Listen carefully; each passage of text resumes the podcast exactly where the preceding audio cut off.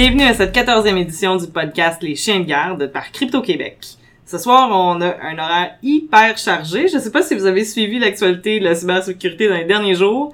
Euh, on va essayer de vous faire ça vite, bien et clair. Alors, je suis en compagnie de Jean-Philippe Descaries-Mathieu. Sophie Thériault. Luc Lefebvre. Luc Lefebvre. Tout le monde, Luc Lefebvre est parmi nous. Je suis là. Incroyable. C'est, c'est! Cette histoire qui me suit. il fallait le mentionner. Jusqu'à Luc est Montréal. officiellement Luc Lefebvre, le seul, le vrai et l'unique.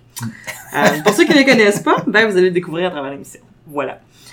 Tu peux te nommer aussi Geneviève. Oui, pas. c'est Geneviève la jeunesse, tout le monde le sait. C'est, le service de la... Connu. Non, non, mais les gens qui me surveillent par ma fenêtre de salon, ils savent Oh. qui, qui compte. Bon, alors bonjour, shout out à mes stalkers.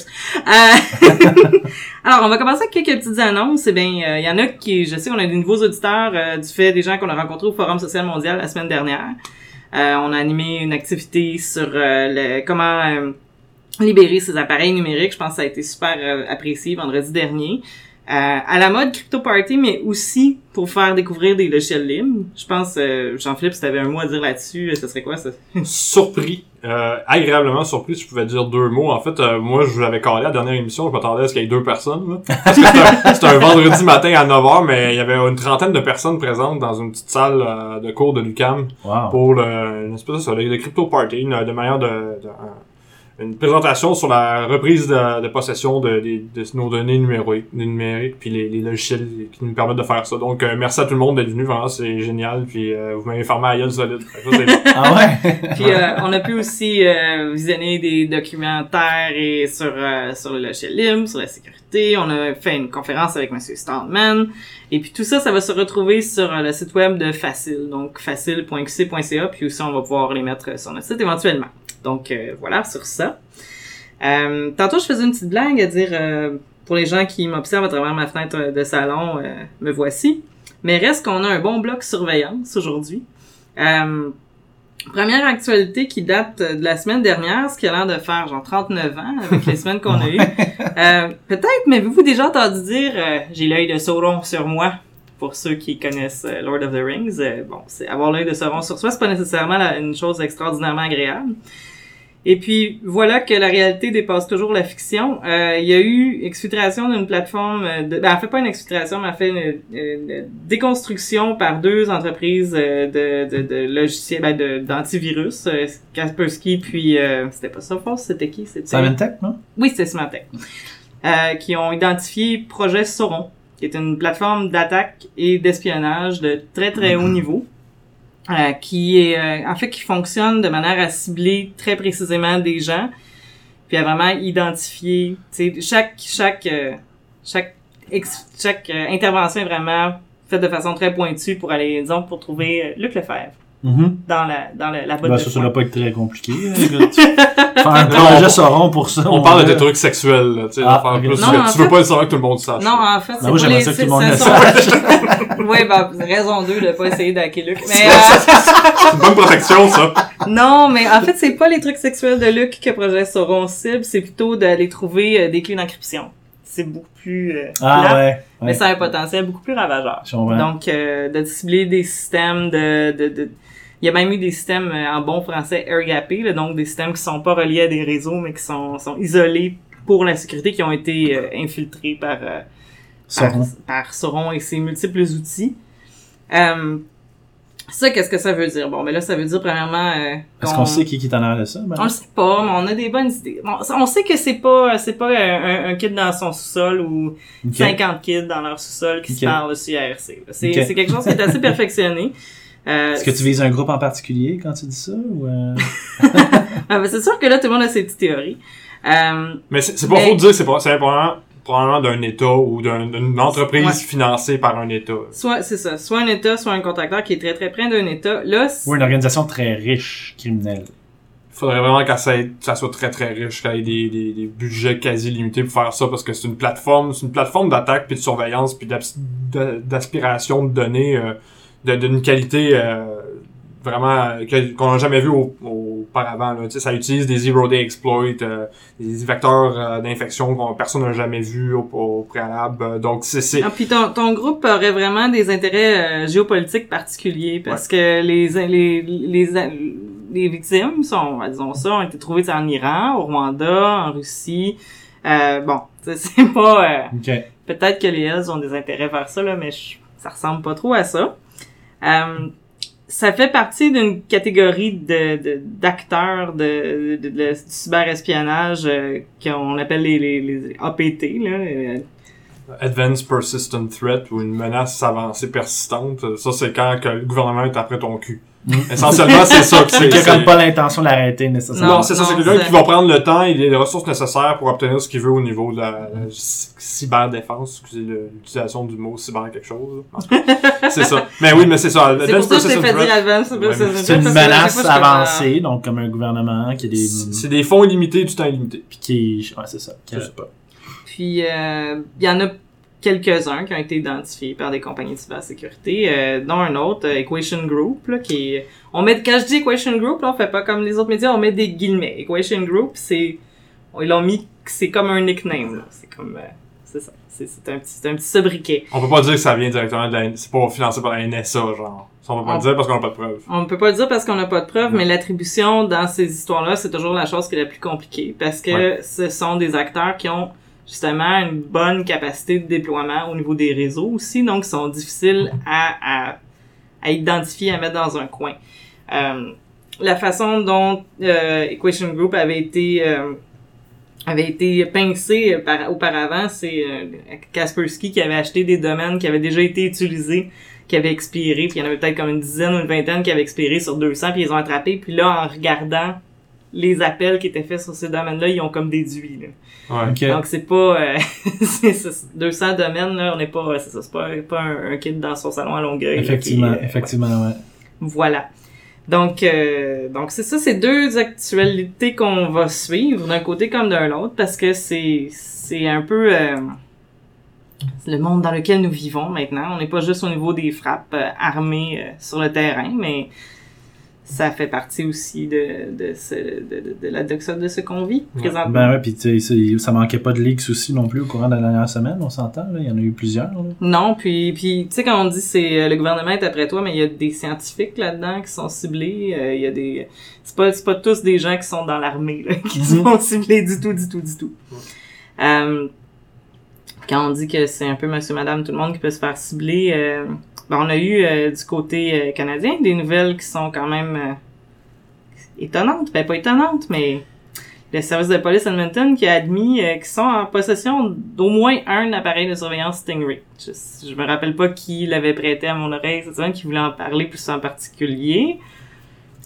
Ben, en fait, ça m'a interpellée parce que quand on a été au Forum social mondial, on avait présenté des films, puis dans un des, des films qu'on a présenté, il en parlait.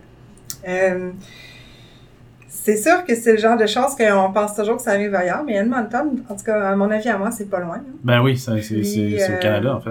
C'est- on, s'entend que pays. quand on pense à la ville d'Edmonton, on n'a pas, euh, tu sais, le, c'est, c'est pas le feu et le sang dans les rues, là. En On, plus. on a en tête une ville assez tranquille. Euh, pour, euh, pour mettre un peu dans le contexte qu'est-ce que c'est un appareil Stingray, je sais pas si tu peux nous en parler un petit peu, Sophie. Ça- Dans le fond, qu'est-ce que ça fait? Ça permet de, de suivre un téléphone cellulaire? Ben, de moi, en fait, je m'y connais pas beaucoup, mais de ce que j'ai compris, c'est un appareil qui émet des signaux assez forts pour qu'un cellulaire pense qu'il est sur le réseau. Ok. C'est Exact. ça? C'est exactement ça. Donc, En gros, ça limite une genre d'antenne cellulaire. Ça, ça simule Ouais. une antenne et de cellulaire. est-ce que ça fait une genre d'aspiration des données? Exact. En fait, ben, moi, ce que j'ai... Exact. C'est comme si Luc mettait un masque avec ma tête, puis il changeait sa voix pour parler comme moi, puis il parlait. Puis moi, je, je suis pas dans la pièce, donc t'es sûr que tu parles. à- À, Geneviève. Mais c'est épouvantable! Est-ce C'est Geneviève. épouvantable. Geneviève de 6 pieds 3. qu'il y a façon de au moins savoir? Le téléphone, la technologie dans le téléphone, ce qu'elle cherche à faire en tout temps, c'est Salut, je suis ici, y a-t-il quelqu'un qui veut me parler? Je suis ici, y a-t-il quelqu'un qui veut me parler? Ouais. Donc, c'est inhérent à la façon dont un réseau cellulaire est construit. Euh, y a pas, euh, tu peux pas te défendre contre ça. Il y aurait ça, a été, ça a été réfléchi, ça a été construit de manière un peu euh, pas optimale hein, à ce niveau-là, au niveau de la défense du cellulaire, en- du cellulaire en tant que tel. Euh, Il y a des applications qui existent justement pour les détecter. Euh, qui sont Mais de, mais de là à, bloquer sur ton téléphone une antenne par son cell ID. Non, non, pas vraiment. Mais ce que, ce l'application peut faire, je l'avais testé, elle va t'envoyer des, des, des, des, des pop-up pour te dire euh, tu es en train d'essayer de te connecter à une antenne que je reconnais pas qui peut être une menace. Fait à ce moment-là, ça peut être intéressant, mais reste quand même que ça c'est encore un milieu qui est très flou au C'est niveau de c'est la. pas une détection qui. Souvent, la- souvent l'antenne va être légitime. C'est pas. euh, Ouais, ouais, c'est ça. Puis, puis- mais ce qui est, ce qui ce qui est capotant, c'est que le MC Catcher, lui, il, il, il s'en fout fondamentalement de quitter. Il va, il va, Ouais. il va, il va Il systématiquement, il va attraper tout le monde. Ouais. Même les gens qui ont, ri- qui ont littéralement rien à se reprocher. Puis euh, que, que la police commence à, s'embarquer là-dedans, c'est très problématique. Ben, en fait, le, le clip qu'on avait présenté, c'était euh, le à Vice euh, State of Surveillance avec euh, Snowden, puis euh, il parlait d'un de l'un des avions du FBI avec ouais, carrément le Stingray monté sur l'avion, Ouais. puis qui font des passes au-dessus des, des manifestations de Black Lives Matter pour aller chercher ouais, exactement. qui qui est là, qu'est-ce qu'ils font là? En Europe, ils font ça aussi. La police va, va utiliser les MC Catcher pour, pour pouvoir dire euh, t'étais spécifiquement dans cette manifestation-là alors qu'on t'avait pas donné, On t'a- on t'avait donné pas donné le droit d'aller là. Ouais.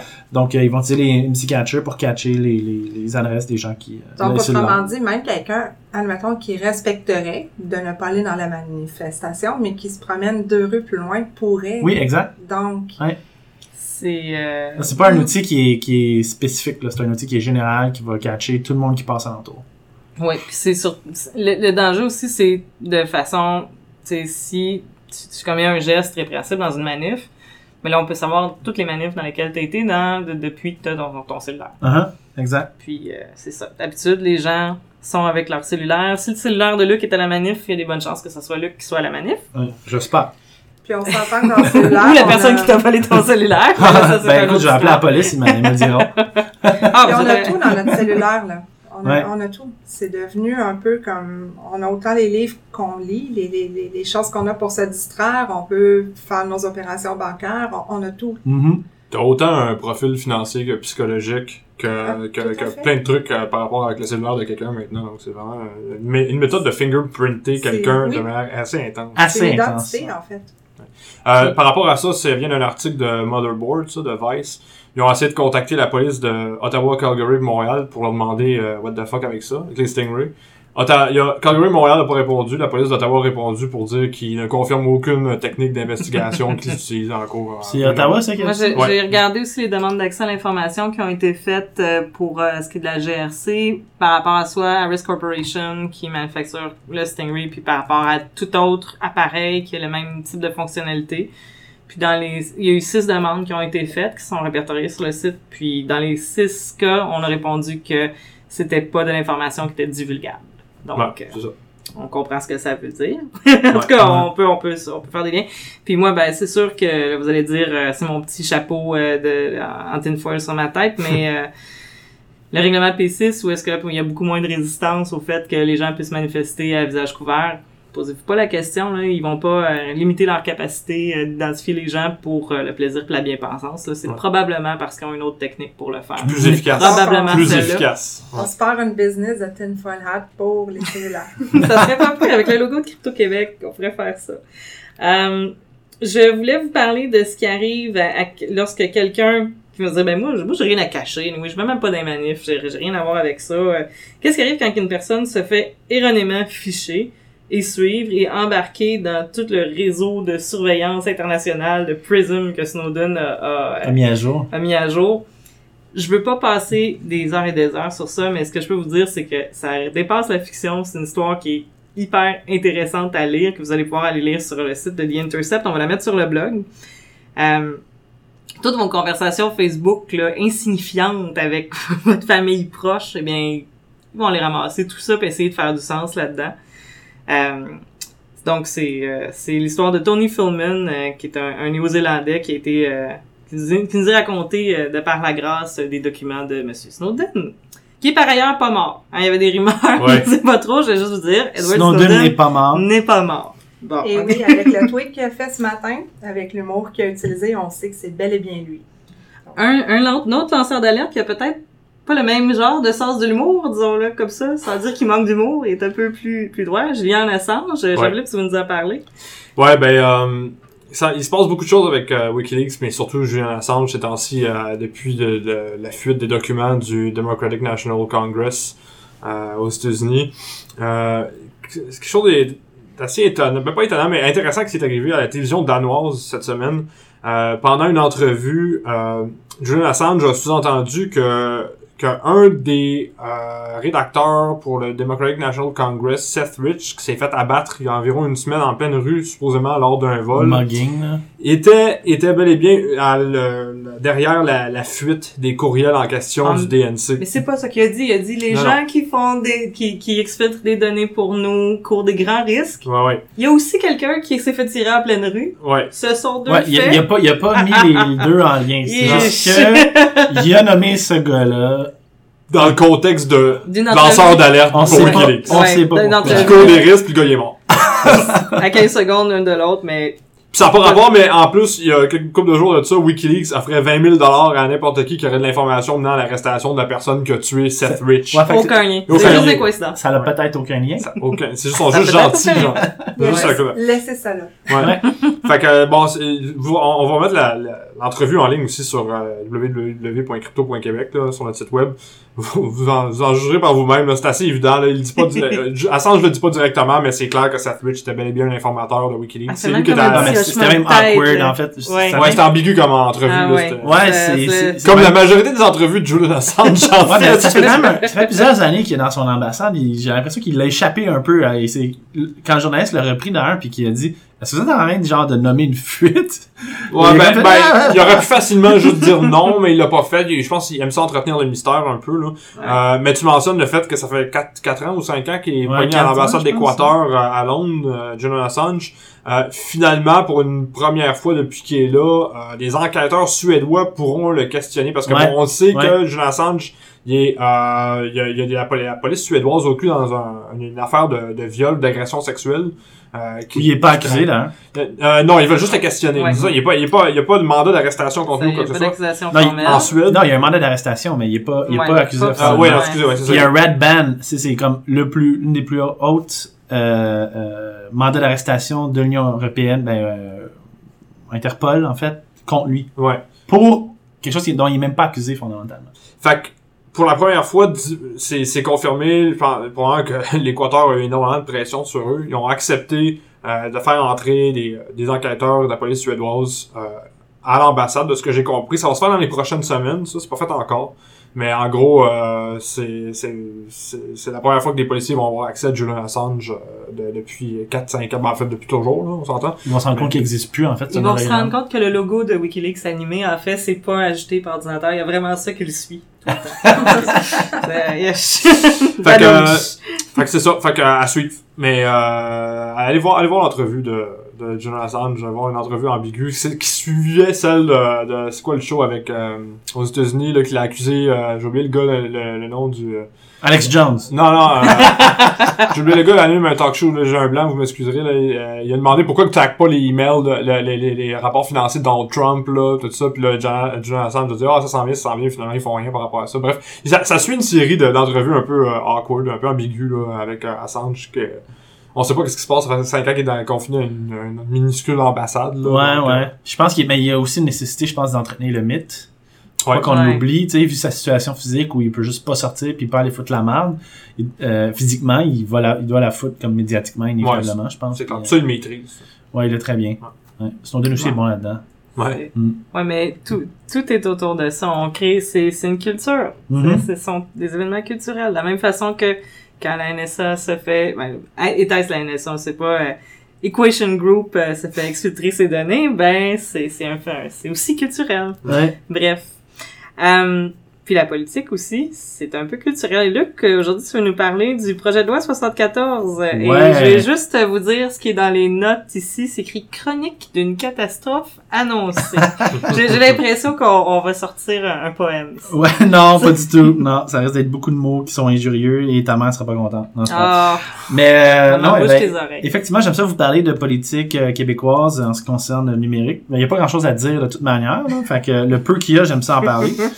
Euh, donc, c'est concernant le projet de loi 74. euh, le projet de loi Juste rappeler 74. c'est quoi vraiment Ouais, qui est passé littéralement dans le beurre dans les médias québécois. Je me demande si c'est parce qu'il y avait un manque de compétences à ce niveau-là ou un manque d'intérêt ou euh, Les deux. les deux ou euh, il était dans le coup. Non, c'est pas vrai, je pense pas qu'il était dans le coup. Mais euh, c'est qui carrément euh, permet au en fait qui qui donne le pouvoir au gouvernement du Québec de forcer les fournisseurs d'accès internet, les FSI, ISP, euh, à bloquer 2200 sites de qui seraient reliés à des casinos en ligne dans d'autres pays.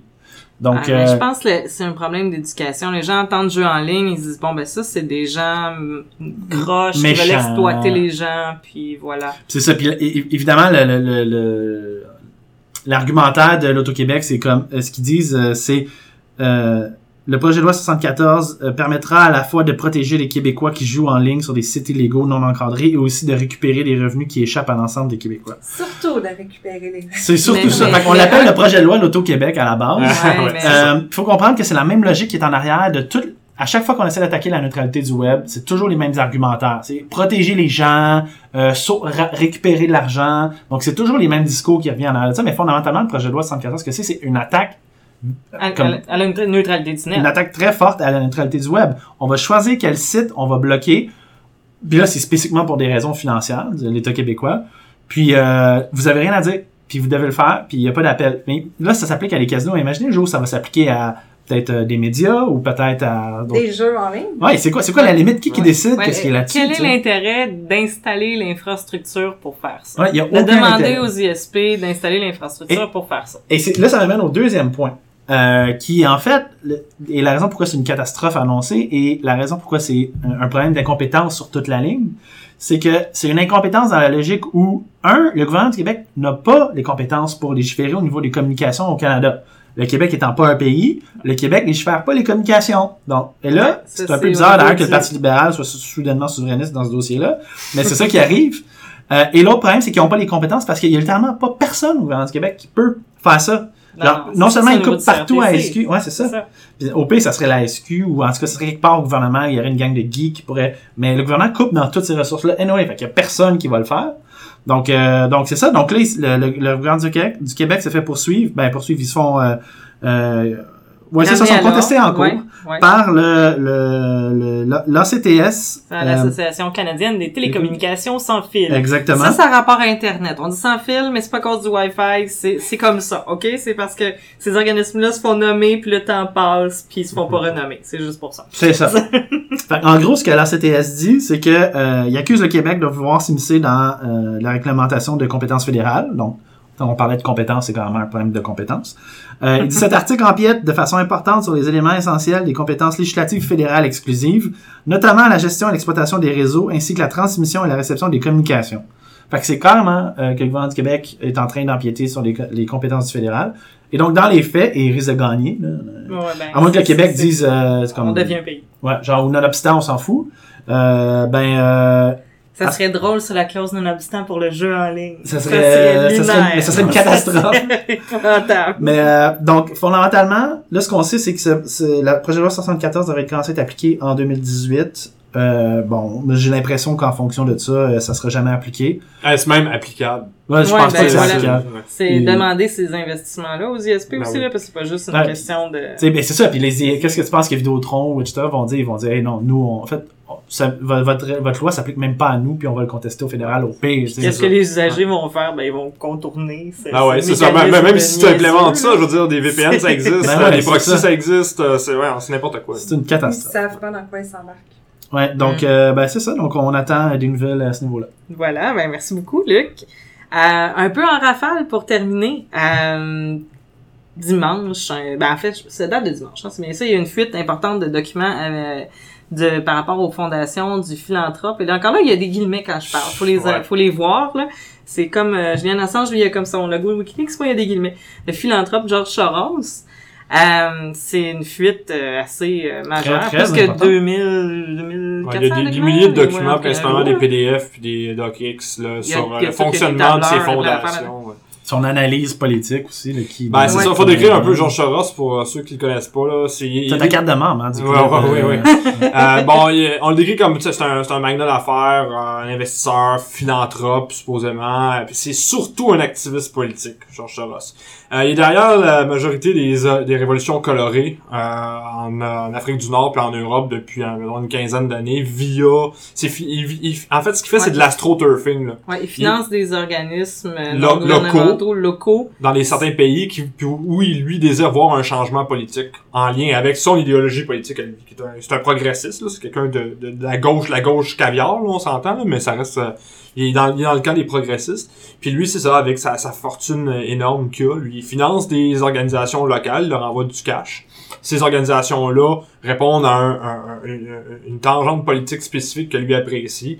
Et ils font, ils brassent de la merde dans le pays, puis là, ben, ça, ça mène souvent des révolutions euh, politiques, des changements de gouvernement en faveur, toujours, des intérêts américains, des intérêts plus de la, la gauche caviar américaine, souvent. Ouais, puis c'est en fait c'est assez fascinant. Il faut aller voir euh, les, les, les documents sur euh, soros.dcleaks.com. Soros.dcleaks.com.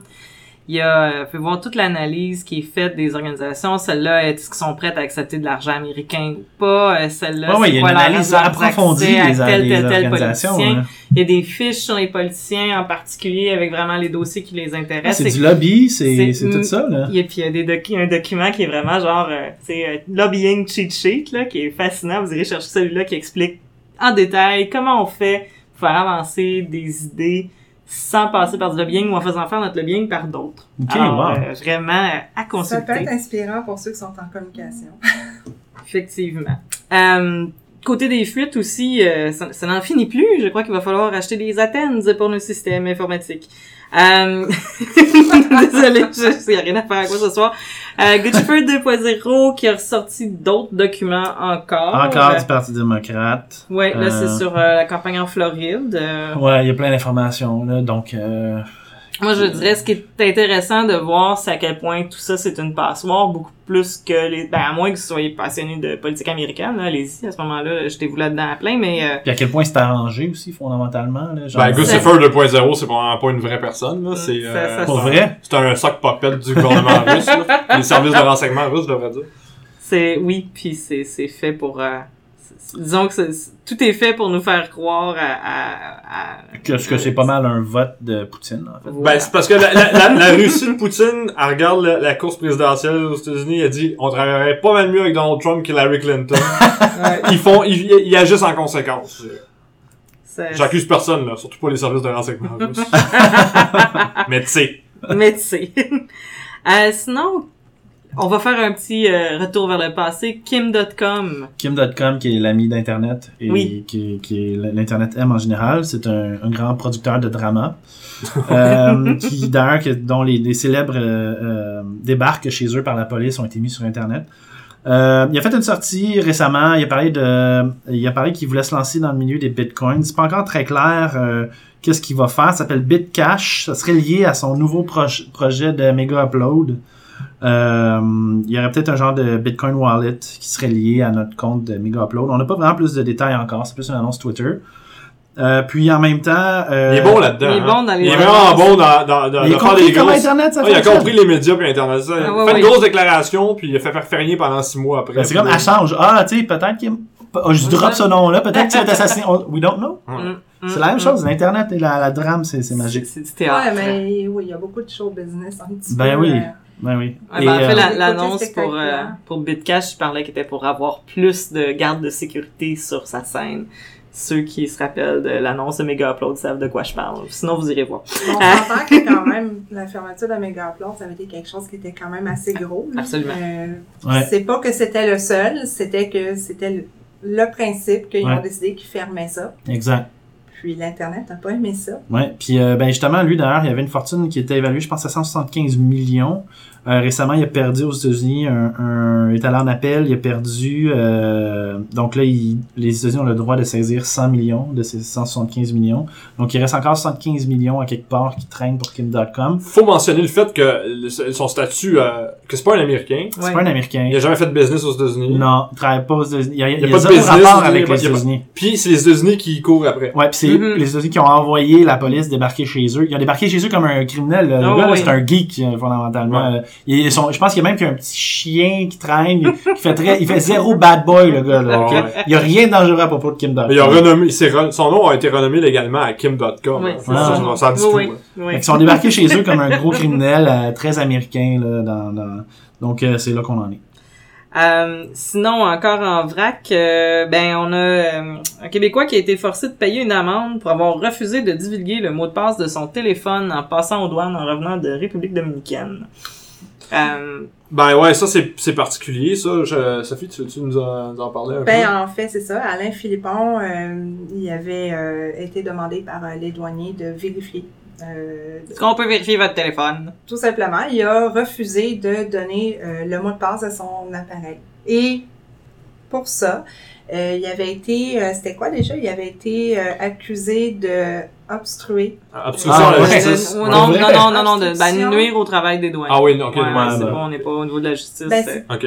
ouais. Ici, c'est c'est- c'est ça. C'est dans le fond, c'est l'obstruction euh, au travail des douaniers. Ouais. Et euh, apparemment que dans le fond, euh, ce qui avait été dit en 2015 quand c'était arrivé, c'est que aux douanes, ils ont le droit de faire ça. Ils ont le droit de demander pour euh, Oui, le fait, le fait qu'on traverse une frontière, on, on, on- il y a comme un- une, une attente que T'as plus de droit, là. c'est ça, Ouais. c'est, c'est pour re- retrouver le droit de, d'entrer quelque Mm. part que tu, tu t'admets que tu peux te faire fouiller. Euh, tes vêtements, ta valise, ton téléphone.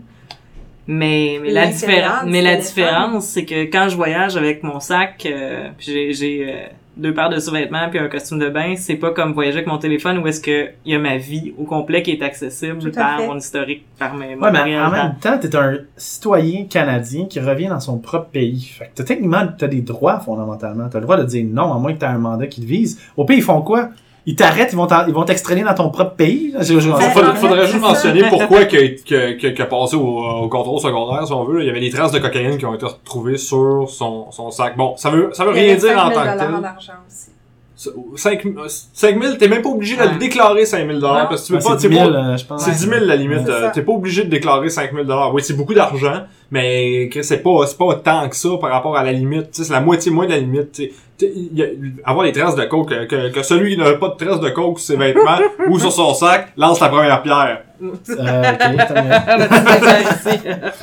Ben, c'est un peu douteux, tu sais, je veux dire, le, le- gars, ok, il est pas super clean, c'est le cas de le dire, mais il a, il a, ça crée, ça crée un précédent intéressant parce qu'il il a dit non. Il dit non, je vous le donne pas, mon, mon, Ouais, mon passe. Puis là, ben, il est pogné, euh, payé une, une amende de 500 piastres. Mais en fait, originalement, je pense qu'il a dit qu'il allait aller en appel, qu'il allait se battre jusqu'au Oh, ouais. bout, mais finalement, il y a eu une entente entre les avocats, puis là, il C'est paye une 500 amende. C'est ça. Ouais. Bon. Ça fait un précédent quand même. Ouais. Puis euh, on Ouais. s'entend, c'est ça, la police, ils ont besoin d'un mandat pour faire ce genre de, Ah oui, ok, de bon. recherche-là. Mais aux douanes, non. Mais Ah. encore là, personnellement, mon téléphone, c'est ça. Ils peuvent en savoir beaucoup sur moi. Mais ça, tu l'as dit tantôt, Sophie, c'est, c'est, Oui, t'as, t'as une vie, t'as ta vie entière sur un téléphone. Tu peux faire un profil complet autant euh, financier C'est que ça, de la même façon que si je passe les douanes, je viens pas d'autoriser les douaniers à aller fouiller chez nous. là. Ouais. Mais Ben oui, il c'est faut, ça, c'est il faut le voir ça. comme ça. Il faut vraiment le voir comme ça. C'est pour ça que tu as une clé chez vous, puis c'est pour ça que ça te prend un téléphone encrypté aussi. Mhm. Raison de plus d'utiliser des outils encryptés sur votre téléphone, comme ça, quand il y a des, des gens euh, avec peu de... de... De scrupules, exemple des douaniers. Ouais. J'essaie de trouver un terme gentil, merci. Hey, c'est Ouais. JP. Des douaniers. qui fouille sur ton truc, ben ils peuvent pas. sympathique, les Ils sont douaniers. toujours souriants. Toujours Ah oui. Mais bon, bref. On salue les douaniers qui disent ça. Oui, c'est ça que. Jean-Philippe fait dire que la prochaine fois qu'il va en vacances, quand il va passer au contrôle secondaire. Mettez-y un X sur sa face? Ouais, c'est déjà fait. Ok. Euh, donc ben voilà, en tout cas, je pense que c'est quelque chose à méditer puis à regarder de quelle façon que ça, ça- ça- ça s'oriente sur ces questions-là. Parce que en même temps, je, je comprends la logique du douanier. De la même fait. façon que si j'ai un, un ordinateur, on va vouloir vérifier que c'est pas un contrôle de bombe ou peu importe. là. Dans les J'ai dit bombe, vous pouvez arrêter de venir regarder dans ma fenêtre de salon. dans les faits, euh, le, le téléphone cellulaire, ça va de plus en plus vers l'identité numérique. Mm. Donc, c'est des choses, euh, j'en ai déjà parlé dans des podcasts précédents, c'est des choses qui sont à surveiller. Il va y avoir une évolution qui va se faire. Et c'est là que nous, dans le fond, les citoyens, on va devoir dire non, on, on veut pas aller jusque-là. Mhm. Et ben, ce, ce Ben, comme aux douanes. euh, il a un peu fait ça, dans le fond. Ouais, ouais. Comme aux douanes, à un moment donné, ça devient une question de dignité. À un moment donné, vous avez le droit de me fouiller, mais on n'a peut-être pas besoin d'avoir tout le monde qui passe à la fouille à nu virtuelle avec un scanner milliwave. Mais non. Ouais. Mais, mais il faut, pour ça, faut, faut s'attacher de l'importance à sa dignité. Sur ces paroles, je vous dis merci pour cette semaine. Euh, sur notre site crypto.québec, donc, euh, vous pouvez mettre www si vous voulez, vous n'avez pas besoin Ou pas. crypto.québec, ou pas, comme Ah, vous ça, voulez. C'est fou, il y a du monde qui Euh, découvre ça tous On les va jours. mettre un lien vers le site Prison Break qui offre des, des logiciels qui peuvent vous aider à un peu vous défendre, un peu faire une première passe d'autodéfense contre la surveillance. C'était tout pour cette semaine. Euh, C'était moi, Geneviève la jeunesse à l'animation. Merci à Jean-Philippe Descailles-Mathieu. Sophie fait Théréo. qui me Luc regardait pas. Lefebvre. Luc qui? Le Qui est Lefebvre. en train de Luc, Luc Lefebvre euh, était là à l'émission cette semaine. Oh my Wow. god! Je pense que j'ai compris, j'ai compris. Ça, va, je vais arrêter. Merci à Sophie Thériault pour les médias sociaux. Merci à Luc Lefebvre pour le crochet bleu. Merci à Bonhomme pour l'identité graphique. Euh, pour l'indicatif sonore, c'est une œuvre de Danny Provencher, Under Electric Light. Et merci énormément à l'actualité pour les locaux. On vous dit à la semaine prochaine.